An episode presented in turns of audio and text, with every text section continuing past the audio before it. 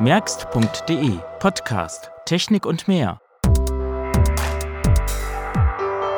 Von und mit Stefan Merk. Er ist wieder da, kommentierte neulich jemand einen Beitrag von mir, der Stefan Merk, und ich war erst ein bisschen irritiert, weil wer den Buchtitel kennt, versteht auch warum, weil ich auch denjenigen nicht kannte, der das geschrieben hat. Äh, aber das stellte sich als Missverständnis heraus, das war wohl ganz nett gemeint. Und er hat ja recht, ne? Also wir haben jetzt schon wieder ganz lange keine Episode gehabt, was einfach an verschiedenen Faktoren liegt. Blind Shell Classic Version 2 ist einer. Ich habe ja das Handbuch vor ein paar Wochen fertiggestellt und von daher war ich auch beschäftigt. Habe jetzt auch noch ein anderes Aufgabengebiet, da will ich jetzt nicht näher drauf eingehen, äh, Carsten aber auch. Und so haben wir es auch nicht geschafft, einen Technik-Talk über Smart Home zu machen. Das wollte ich eigentlich ganz gerne. Naja, und jetzt liegt hier ein Chromebook vor mir, was ich euch vorstellen möchte. Aber bevor ich das mache, starte ich erstmal mit dem Thema Smart Home, was ich euch noch schuldig bin. Zuvor aber sage ich mal aus gesellschaftlicher Sache meine Bitte an euch, Sofern noch nicht geschehen, lasst euch impfen. Ich bin selbst geimpft und ich war am Anfang auch jemand, der gedacht hat, naja, Covid, das ist wahrscheinlich ein bisschen hochgekocht und eigentlich eher wie eine Grippe oder bei der Impfung muss man mal abwarten, mal gucken, wie das wird. Inzwischen kennt man genügend Geimpfte und man weiß, naja, so schlimm wird es dann doch nicht. Und wenn man sich dann auch mal mit Covid-Patienten unterhalten hat, die allesamt mir sagen, sie sind nicht mehr wie vorher, dann will man das auch nicht haben. Mir wurde berichtet von Geschmacks- und Geruchsverlust über einen längeren Zeitraum, also immer noch andauernd oder auch zweiter Stock ohne Aufzug geht nicht mehr, müde, Abgeschlagenheit, bis hin zur Arbeitsunfähigkeit ist eigentlich alles dabei und ich kenne eigentlich keinen, der früher mal eine Grippe hatte und heute sagt, naja, meine Grippe hatte ich und ich fühle mich heute immer noch schlecht. Also das ist mir zumindest noch nicht begegnet. Und Grippetote kenne ich persönlich auch nicht, auch wenn es die natürlich gibt. Und natürlich gibt es Impfschäden. Klar, die werden aber in den zweifelhaften Medien auch höher gekocht, als sie wirklich sind. Es gibt ja keine Referenz, man weiß nicht wann, wer, wie, wo. Ne? Das ist ja alles journalistisch ganz bewusst und präzise und sicherlich gibt es diese Fälle. Die Frage ist nur, was ist eigentlich wahrscheinlicher? Ich habe ja keine Wahl zwischen Impfung und Infektion. Ich habe aber die Wahl, dass meine Infektion deutlich unproblematischer verläuft und ich eben nicht an Long-Covid erkranke oder auf die Intensivstation muss. Und ja, auch hier ist es so, dass man natürlich den Pflegenotstand gerne vorschiebt. Da hat man ja auch die letzten Jahre nichts gemacht, aber Pflegenotstand plus junge Covid-Patienten überlasten das Intensivsystem. Und das ist doch völlig klar, dass das sich subsumiert und nicht gegeneinander aufhebt. Da verstehe ich auch diese Diskussion nicht, die manche da vom Zaun brechen. Und äh, der Impfstoff ist ja nun milliardenfach in Studien letztes Jahr verimpft worden, also so ungetestet ist der halt auch nicht. Also das sind alles so Aspekte, da kann man eigentlich nur darauf kommen, dass man sich doch besser impfen lässt. Mediziner haben übrigens nie behauptet, dass man nach einer Impfung weder infektiös wäre oder man nicht infiziert werden kann. Das ist völliger Quatsch und es gibt auch in der Medizin natürlich keine Garantie. Und so passiert es natürlich, dass auch Geimpfte auf der Intensivstation landen, beispielsweise weil das Immunsystem einfach nicht angeschlossen ausgeschlagen hat und keine Antikörper gebildet hat. Kann man über einen Bluttest nachvollziehen lassen, wenn man will, ob der Impfschutz gewährleistet ist. Das macht übrigens nicht jeder. Und genauso ist das eben, dass auch jemand einfach dann keinen Impfschutz hat. Und wenn man ungeimpft ist, was ja im Prinzip gleichzusetzen wäre, ist eben die Wahrscheinlichkeit eines schweren Verlaufs ungleich höher. Und das ist doch das, worum es geht, ganz davon ab, dass man tendenziell als Geimpfter eine geringere Virenlast hat und somit auch die Viren nicht so weit verbreitet. Aber trotzdem kann man sich natürlich als Geimpfter auch etwas vor vorsichtig verhalten, wie ich finde. Und ähm, was ich halt auch sagen muss, ich kenne auch Todesfälle. Eine junge Frau, Anfang 40, letztes Jahr hier bei uns in der Gemeinde verstorben im November an Herzversagen. Sie war auch herzkrank. Und ich glaube, sie hätte sich echt gefreut, wenn sie vorher geimpft worden wäre, dann hätte sie wahrscheinlich das Ganze überleben können. Und ja klar, wer Angst vor Hirnvenenthrombose hat oder äh, Herzmuskelschwäche, das sind übrigens auch Nebenwirkungen, die man bei der Covid-Erkrankung bekommt. Also wenn man dann Covid kriegt, dann auch das. Und wenn man sich dann fragt, okay, was machen diese paar Mikrogramm Impfstoff mit mir. Hat sich schon mal jemand überlegt, was ich auf der Intensivstation bekomme? Künstlicher Sauerstoff, eine ganze Menge Medikamente. Das ist eine ganz schöne Batterie. Und die wird nachhaltig was mit meinem Organismus anstellen. Plus Covid-Erkrankung. Ich weiß nicht, ob man das wirklich möchte. Und von daher ist eigentlich auch vor allen Dingen im Hinblick auf das, was so die Leute sich alles zuführen, sie schminken sich, Haarfärbemittel, Mikroplastik in Shampoo und so, da fragt irgendwie keiner nach, was man seinem Körper so alles zumutet. Aber bei der Impfung, da macht man sich dann plötzlich Gedanken. Naja, das nur mal so mein Appell. Jeder hat die Wahl. Und äh, apropos Wahl, Man könnte sich ja auch mal fragen, warum sind eigentlich Leute so unglaublich interessiert daran, dass Leute sich nicht impfen lassen? Und wenn man da mal hinterblickt, dann stellt man recht schnell fest, das sind irgendwie ähnliche Gruppen, die auch gegen Flüchtlinge und gegen den Euro waren und so weiter. Und es geht denen doch überhaupt nicht darum, ob ihr euch impft oder nicht. Das ist denen doch relativ scheißegal. Denen geht es nur darum, einen Keil zwischen die Gesellschaft zu treiben. Und die suchen sich eben Reizthemen. Das können doch irgendwann mal Behinderte sein oder Kranke. Und es gibt immer wieder Leute, die ungeprüft diesen Leuten hinterherrennen und sich einfach ihre Welt alternativ erklären lassen wollen und die Meinung als richtig empfinden, nur weil es eben die andere ist. Und man könnte sich ja auch mal fragen, wieso ist es eigentlich so, dass das in Anführungsstrichen Staatsfernsehen und auch die Privatmedien alle gleich berichten? Ja, wenn es doch eine alternative Wahrheit geben soll. Welchen Sinn würde es denn machen für, sagen wir mal, Leo Kirch, RTL und Axel Springer, dass sie genau das berichten, was die anderen berichten, anstatt die Wahrheit zu verkünden, wenn es sie doch gäbe. Wäre doch quotenorientiert sinnvoll und würde ihnen richtig Marktanteile bescheren. Ja, warum tun sie es nicht? Weil es diese alternative Wahrheit eben einfach nicht gibt und sie ist konstruiert, leider Gottes.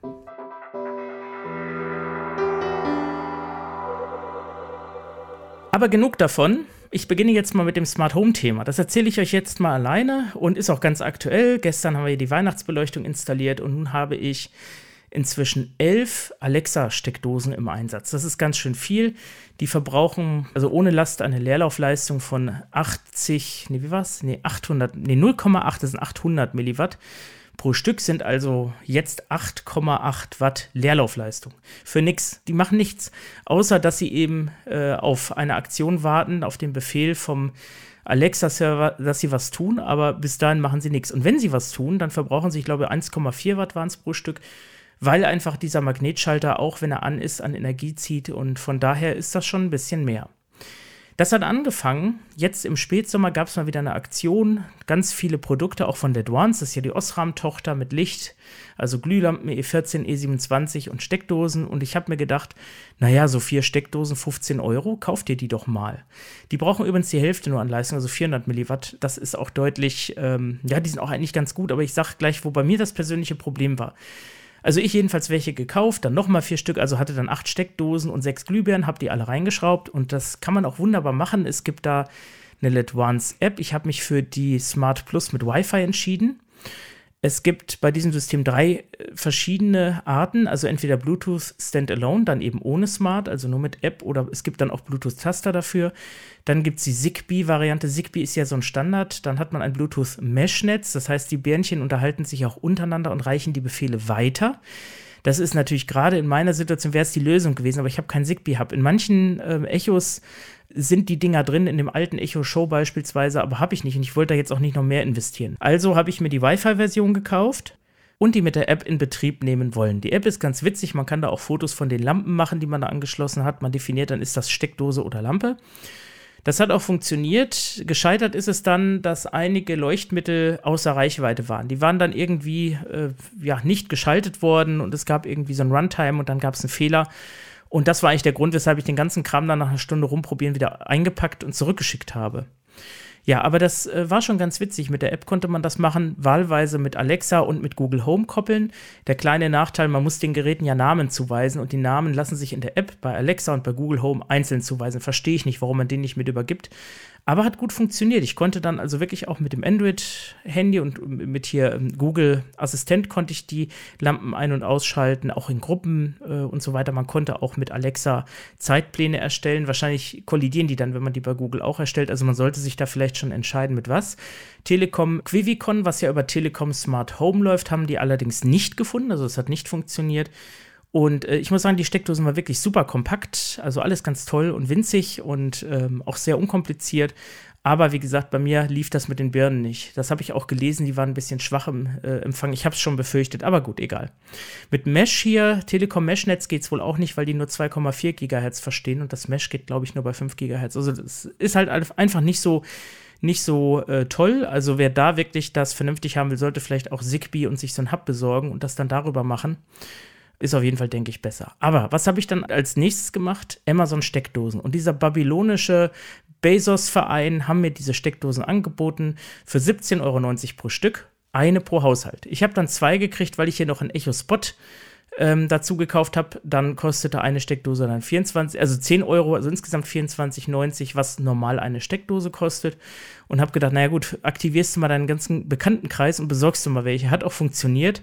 Aber jetzt in der Black Week kosten die Steckdosen pro Stück nur noch 14,90 Euro und man kann zwei pro Haushalt bekommen. Eine kleine Anekdote.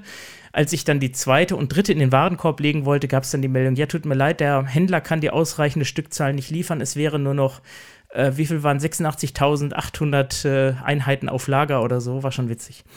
Nun gut, ich habe mir diese Steckdosen gekauft unter verschiedenen Konten. Da habe ich dann auch einen kleinen Unterschied festgestellt. Meine Steckdosen wurden sofort erkannt. Dann meldet sich die Alexa-App und sagt Steckdose 1 verbunden. Also die werden dann hochgezählt bis 11. Steckdose in meinem Fall. Aber die Steckdosen, die von anderen gekauft wurden, die musste ich erst mit einem QR-Code in mein System übernehmen. Den scannt man dann über die Alexa-App ein, steckt sie dann rein und dann wartet Alexa. Und wenn sie dann kommt, dann wird sie auch entsprechend angesprochen. Da habe ich mich sowieso gefragt, wie funktioniert das auch beim Echo, wenn ich den kaufe und ich habe schon einen, dann kann ich den ja einfach anschließen und es geht. Ist eine ganz einfache Technik, läuft über Bluetooth. Und zwar schaut dieses Gerät, wenn es ans Netz geht, ob hier ein Gerät in der Nähe ist, was Bluetooth hat, fragt dort sozusagen an. Und weil ja mein Amazon-Konto schon vor dem Versand die Seriennummer kennt, kann dieser Echo das Gerät direkt einrichten. Also so funktioniert das auch bei den Steckdosen, ist ganz witzig.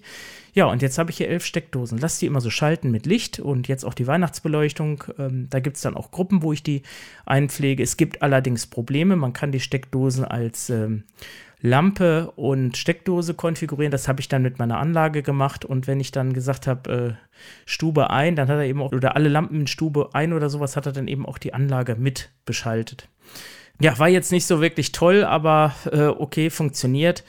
Und ähm, ich weiß noch nicht, ob ich es gut finde. Bei der Anlage lohnt sich auch von der energetischen Seite, weil da läuft das Apple TV mit an der Leiste und ein Plattenspieler. Und äh, das sind ja Verbraucher, die auch im ausgeschalteten Zustand Energie ziehen oder der Blu-ray-Player. Die sind natürlich jetzt abgeschaltet und somit beläuft sich die Standby-Last jetzt nur noch auf 0,8 Watt und das ist natürlich weniger als äh, das Apple TV, was ja schon alleine wahrscheinlich 6 bis 8 Watt oder sowas braucht, ich weiß es nicht. Naja, was man übrigens nicht machen kann mit den Alexa-Steckdosen, ist, dass man ähm, die Spannung und den Verbrauch messen kann. Das kann man sehr wohl mit den LEDVANCE-Produkten machen. Also das könnte für den einen oder anderen noch interessant sein. Geht auch mit der App relativ gut, also auch zugänglich ja, wäre jetzt so meine Empfehlung. Also das nur mal so am Rande. Ich bin noch nicht überzeugt, nach wie vor nicht bezüglich Smart Home. Ich äh, will mal gucken, vielleicht schmeiße ich die irgendwann wieder raus, aber ich habe gesagt, wir machen das jetzt mal. Und naja, so außer, sage ich mal, Bequemlichkeit sehe ich da für mich nichts Sinnvolles bei. Übrigens noch ein kleiner Fun-Fact am Rande. Man kann jetzt sagen, Alexa wechsle die Stimme und dann gibt es jetzt eine männliche Stimme. Oder kann auch sein, dass es schon ein paar Tage geht, aber es hat äh, Amazon jetzt eingebaut. So, und nach dem ganzen Smart Home Kram kommen wir jetzt zum eigentlich spannendsten, nämlich dem Chromebook.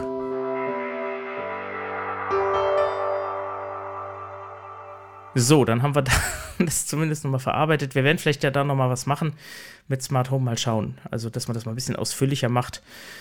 Ja, Chromebook, was ist das eigentlich? Ich habe mich entschieden, ich kaufe mir so ein Ding mal aus verschiedenen Gründen und war auch neugierig, war ich auch schon länger, insbesondere auch deshalb, weil ich mir habe sagen lassen, hier Chromebook kannst du mit äh, Vox, wie heißt es? Chrome Vox, glaube ich, heißt es, kannst du das auch äh, bei der Einrichtung benutzen. Ich muss gestehen, ich war doch am Ende ziemlich angetan. Nicht nur von der Geschwindigkeit. Die Geschwindigkeit ist ja bei einem Linux-System ja sowieso enorm und ich habe jetzt hier einen Acer, wie heißt das Ding? Acer Spin CP311 hat irgendeinen MediaTek-Prozessor mit 8 Kernen, irgendwie 4 GB RAM.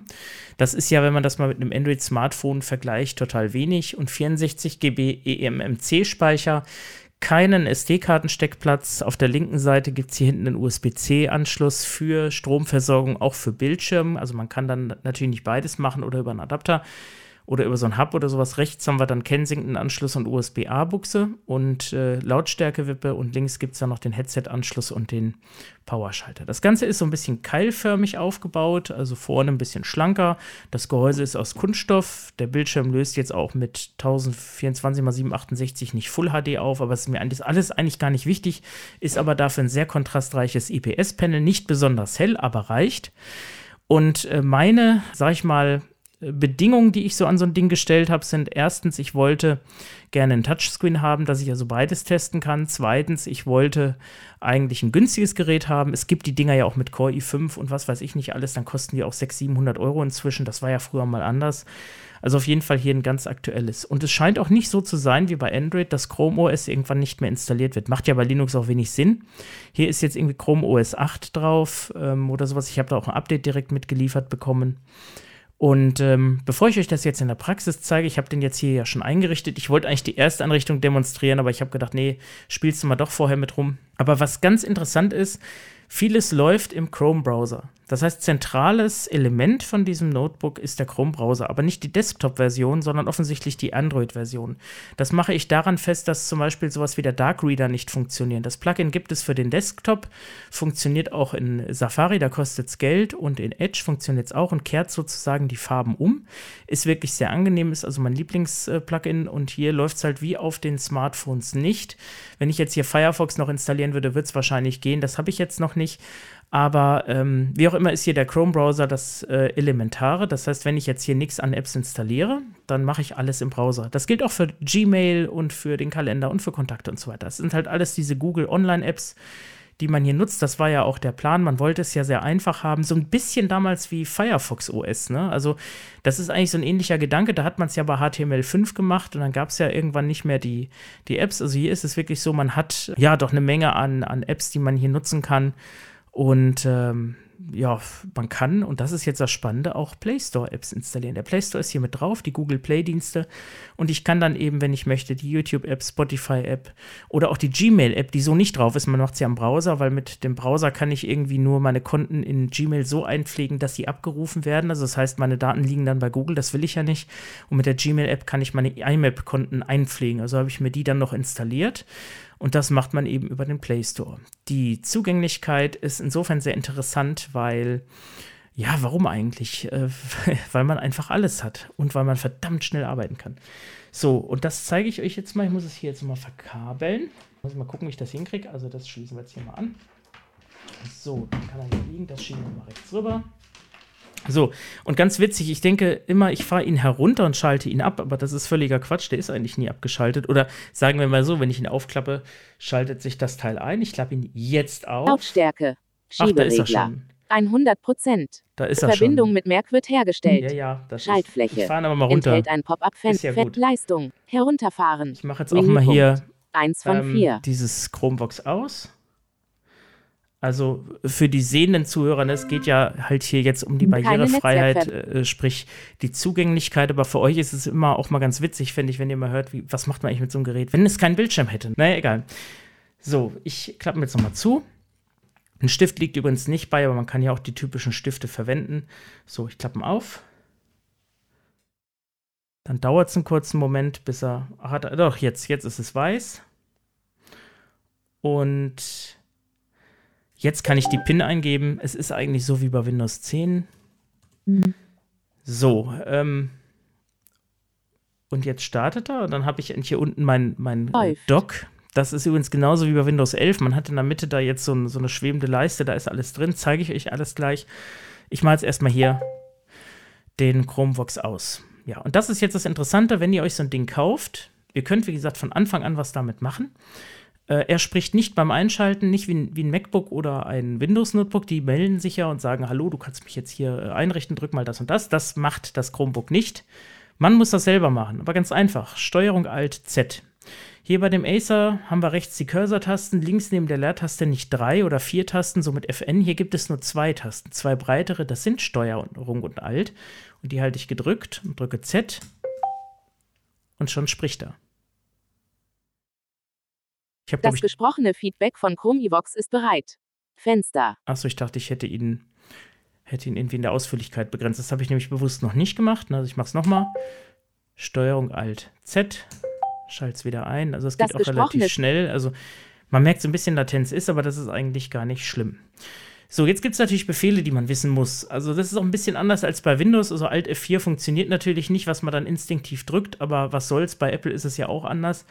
Und hier ist es so, dass man mit ähm, Steuerung W beispielsweise das Fenster schließt und Steuerung Suchen Nee, Umschalt, nicht, nicht suchen. Ach, Suchentaste muss ich gleich noch erklären. Steuerung Umschalt W wird das Programm beendet. Ich kann das ja mal zeigen. Ich gehe jetzt hier mal durch Kein, die. aktuell, kein aktueller Chrome evox Fokus. Sie können mit Alt-Umschalttaste L zum Launcher Genau, gehen. Alt Umschalttaste L, dann bin ich Launcher. hier unten in der Liste. So, jetzt kann ich hier so Google durchgehen. Chrome, Google Ma Gmail, Man hört das jetzt hier auf der linken Seite ploppen. Wenn man kein Headset dran hat, ist es Stereo über beide Lautsprecher. Google Kalender, Und man hört dann auch, ob man eher links oder rechts ist. Fotos, Dateien, Fotos, Hier ist die Mitte, ne? Und hier geht es dann nach rechts.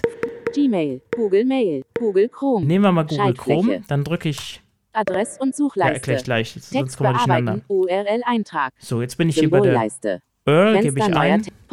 Neuer Tab, Webinhalte, Webinhalte, Dann tickert das so lustig und jetzt gehe ich auf meine Cookie Seite. Consent.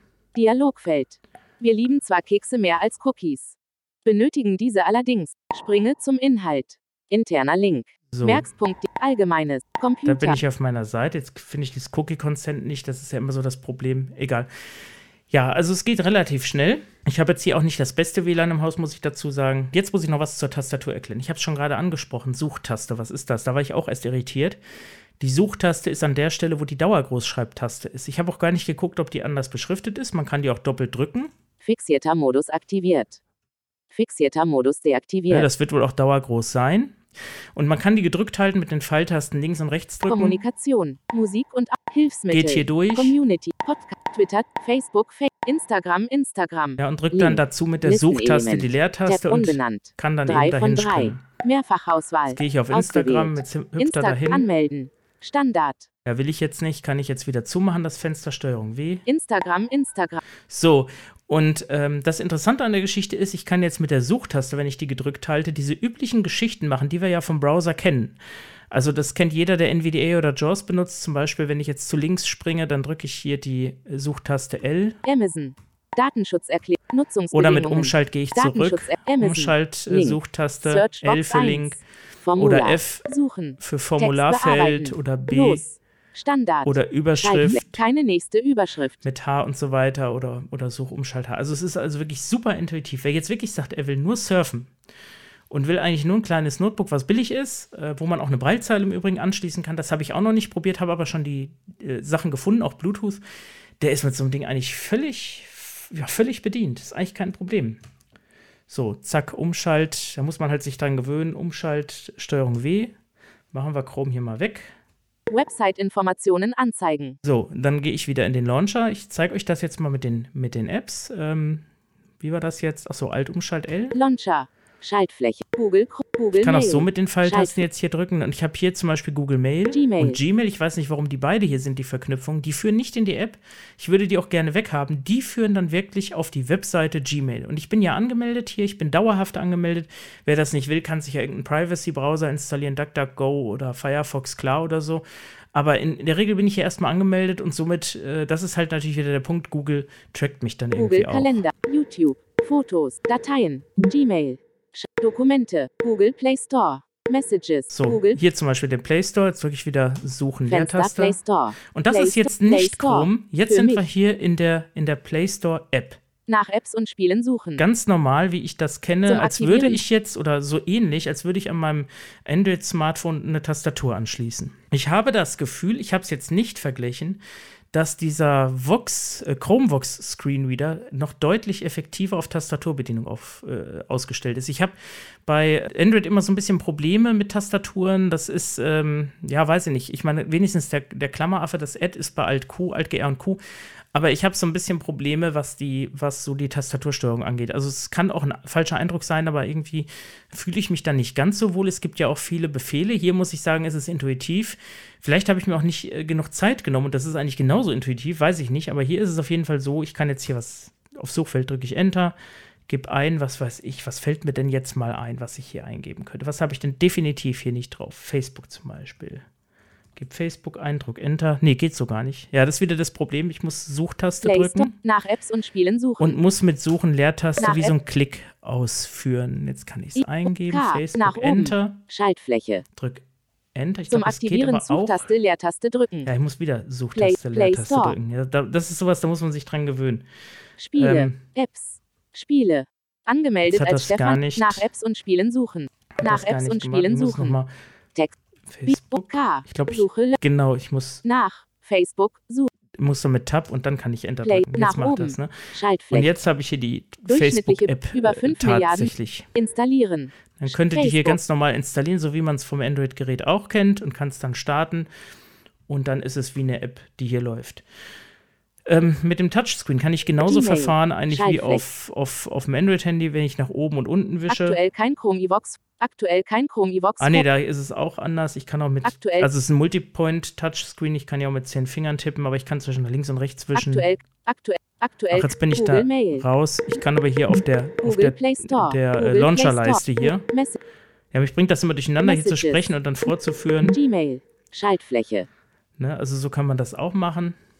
Ich kann Kein irgendwo auch die. Chrome iVox Fokus. Da muss ich wieder in den Launcher gehen. Da kann ich auch irgendwo alle Apps Messages. mir anzeigen lassen. Phone Hub. Status Light. Phone Hub. Phone Hub ist interessant, habe ich aber noch nicht verstanden, wie es funktioniert. Da habe ich mich jetzt hier mit meinem Pixel 4a verbunden. Ich muss sagen, ich habe das Gerät jetzt auch erst hier so anderthalb Tage liegen. Und äh, das Pixel 4a ist jetzt hier mein angebundenes Telefon. Ja, das macht eigentlich das, was das äh, Chromebook nicht kann. Das gibt mir Internet, das gibt mir Telefoniefunktionen und so weiter und so fort. Also von daher ist es, wenn man so will, ein Second Screen fürs Telefon. Wir, erkennen, wir kennen das von früher. Ich habe es mal irgendwann erzählt.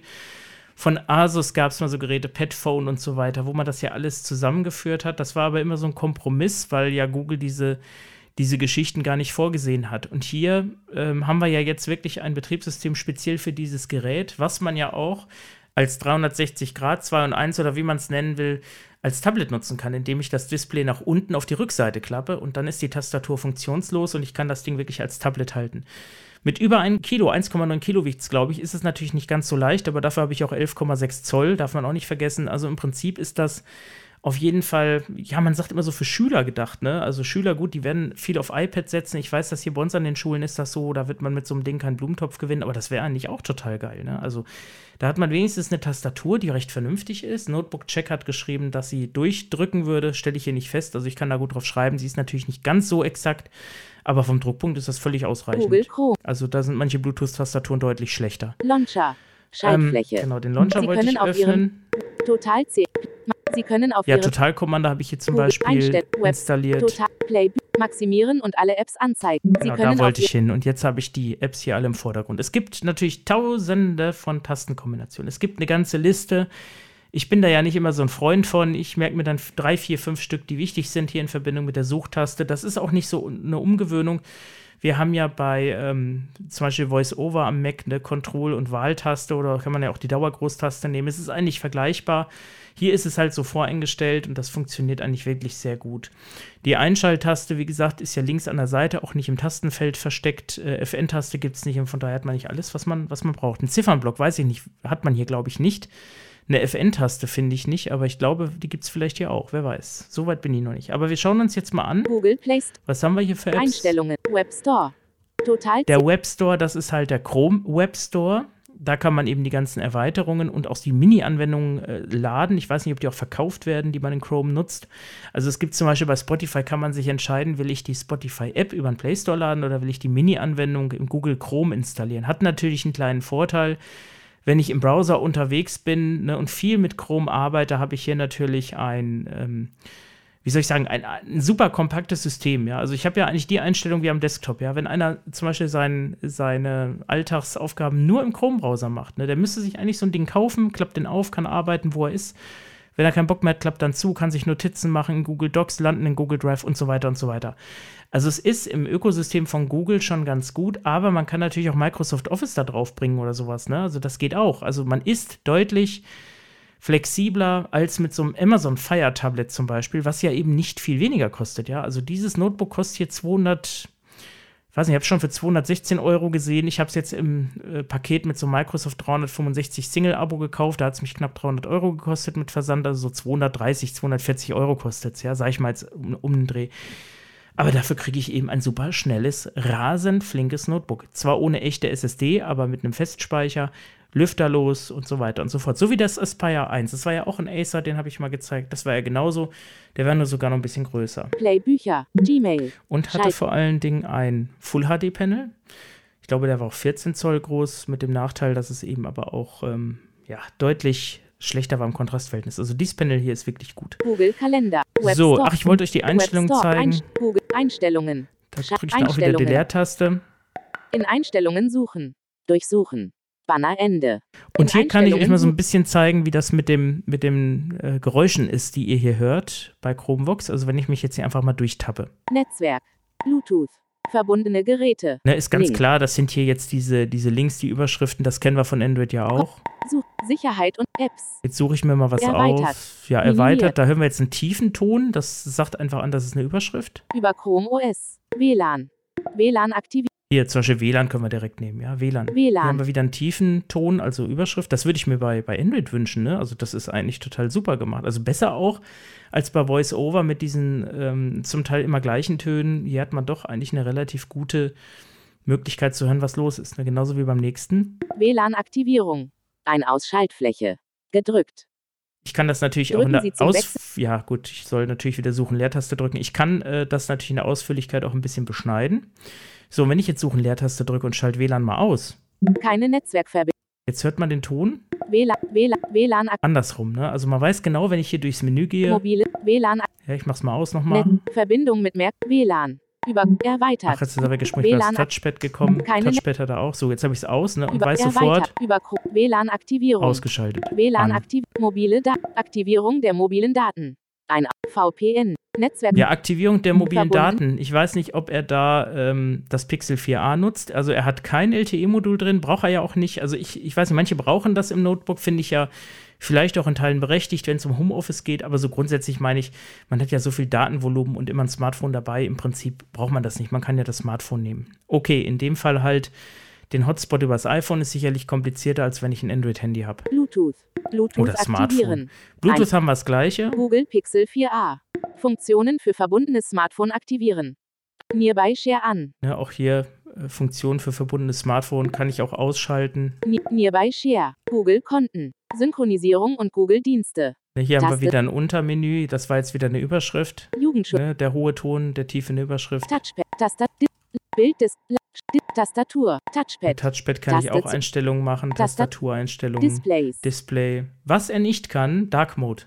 Soll kommen, gibt es schon eine versteckte Funktion, habe ich noch nicht probiert. Dark Mode ist, ähm, finde ich heute essentiell, dass man eben weiße Schrift oder hellgraue Schrift auf dunkelgrauem Hintergrund hat. Okay, könnte man noch schwarz und weiß machen. Ist augenfreundlicher, hat man inzwischen festgestellt. Ich habe das ja vor 30 Jahren schon gesagt. Und soll kommen, ist bei Android ja schon längst drin seit Android 10, aber Chrome OS oder Chromium OS, wie es ja eigentlich heißt, äh, da ist es noch ein bisschen im Hintergrund.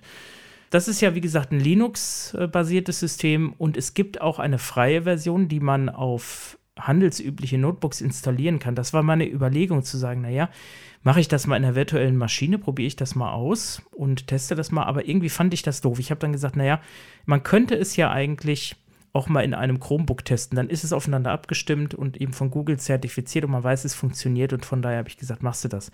Jetzt habe ich hier allerdings einen ARM-Prozessor drin, so wie ein Apple M1-Chip beispielsweise. Das heißt, hier kann ich jetzt natürlich kein Windows oder sowas installieren. Ich weiß auch gar nicht, ob man hier überhaupt was installieren kann oder ob es hier eine Sperre gibt aus Sicherheitsgründen, damit man das Teil nicht kaputt macht. Wäre ja sinnvoll, ne? Aber im Prinzip ist es ein ganz normaler Rechner, also so von der Optik her, aber eigentlich vom Inneren her ein SOC, wie wir in einem Smartphone haben. Also es ist so ein Mischding, ne? Und auch nicht mit abnehmbarem Bildschirm. Also der ist ja fest dran. Das finde ich auch gut. Ich fand das, ja, es hat sich gezeigt mit diesen 2 in 1, wo ich den Bildschirm abdocken kann und das dann so als Tablet nehme, ist zwar leichter, aber man hat ja wieder Übergangswiderstände und das ist alles nicht so toll. Ja, und das funktioniert hier, finde ich, deutlich besser. Schauen wir zum Schluss nochmal in den Launcher, was wir jetzt hier noch so haben. Ich glaube, Spotify hatte ich hier auch Launcher. installiert. Da Dokumente. Google. Und da würde ich mir noch ein paar schnellere Befehle wünschen. Ich kann ja auch mit dem Touchpad übrigens mich bewegen. Da hört man aber, Launcher. In Teilen geht's, aber so richtig wie bei NVDA oder so geht das nicht so gut. Also. Würde ich nicht machen, warum auch? kann man vielleicht auch abschalten. Dokument. Google. Messages. Schnell zu. Phone. Hu. Status. Ja. Dokumente vielleicht nochmal. Also ich sagte es ja. Launcher. Sie können auf Ihrem Gerät. In Einstellungen. Google. Web. Maximieren und alle Apps. Sie Genau, alle Apps zeigen. Also nochmal zu den Dokumenten. Also es wird hier der lokale Speicher benutzt, ist halt wie bei einem Android-Smartphone. Oder eben ähm, Google, äh, wie heißt es, Drive. Ne? Also auch wenn ich hier andere, ich habe hier Total Commander installiert, weil dann kann ich auf meine ganzen Netzlaufwerke zugreifen, aber hier Google geht Play- es werkseitig natürlich nur mit Drive. Gmail. Google. Web Store. Google. Datei. Chrome. Tabelle. Ne, man merkt, dass ich tapp mich hier durch und hier hört man auch gleich die Position. Das sind hier fünf pro Reihe und Google, man hört dann Google, auch ganz gut, wo ich bin. YouTube, Google Notizen, YouTube, Google Play, Kamera, Fotos, Stadia, Hintergrund, Spotify. Hier zum Beispiel. Spotify. Ja, Kameras hat er auch. Die hintere habe ich noch nicht angekriegt, die vordere schon. Spotify, App, So, und dann bin ich hier jetzt in der Spotify-App, so wie wir sie von Android kennen. Mir ist eine Sache aufgefallen, bei manchen Apps ist es so, die sind von der Auflösung so, dass sie mehr schmal äh, angezeigt werden, also mit Rand links und rechts. Hier bei Spotify geht's wahrscheinlich, weil die Apps auch hybrid sind, dann auch für Tablet-Auflösungen gemacht sind. Und dann erkennt er das, dass die Auflösung ja größer ist und dann zeigt das auch entsprechend so an. Folge 103 und Folge 1, Folge Ja, hier kann ich mich dann auch durch Teletubbies, was hier so in der Familie mal manchmal läuft. Suche, Also so. Lieblings, Ja, da könnte ich hier- Songs herunterladen, könnte ich hier Liste. die, die Songs auch auf das Gerät draufladen, könnte zufällige hier zufällige Wiedergabe machen. Also ich hätte jetzt hier eigentlich auch ein super Gerät, äh, einfach nur äh, ja, als Medienplayer oder als YouTube-Schleuder oder was weiß ich nicht.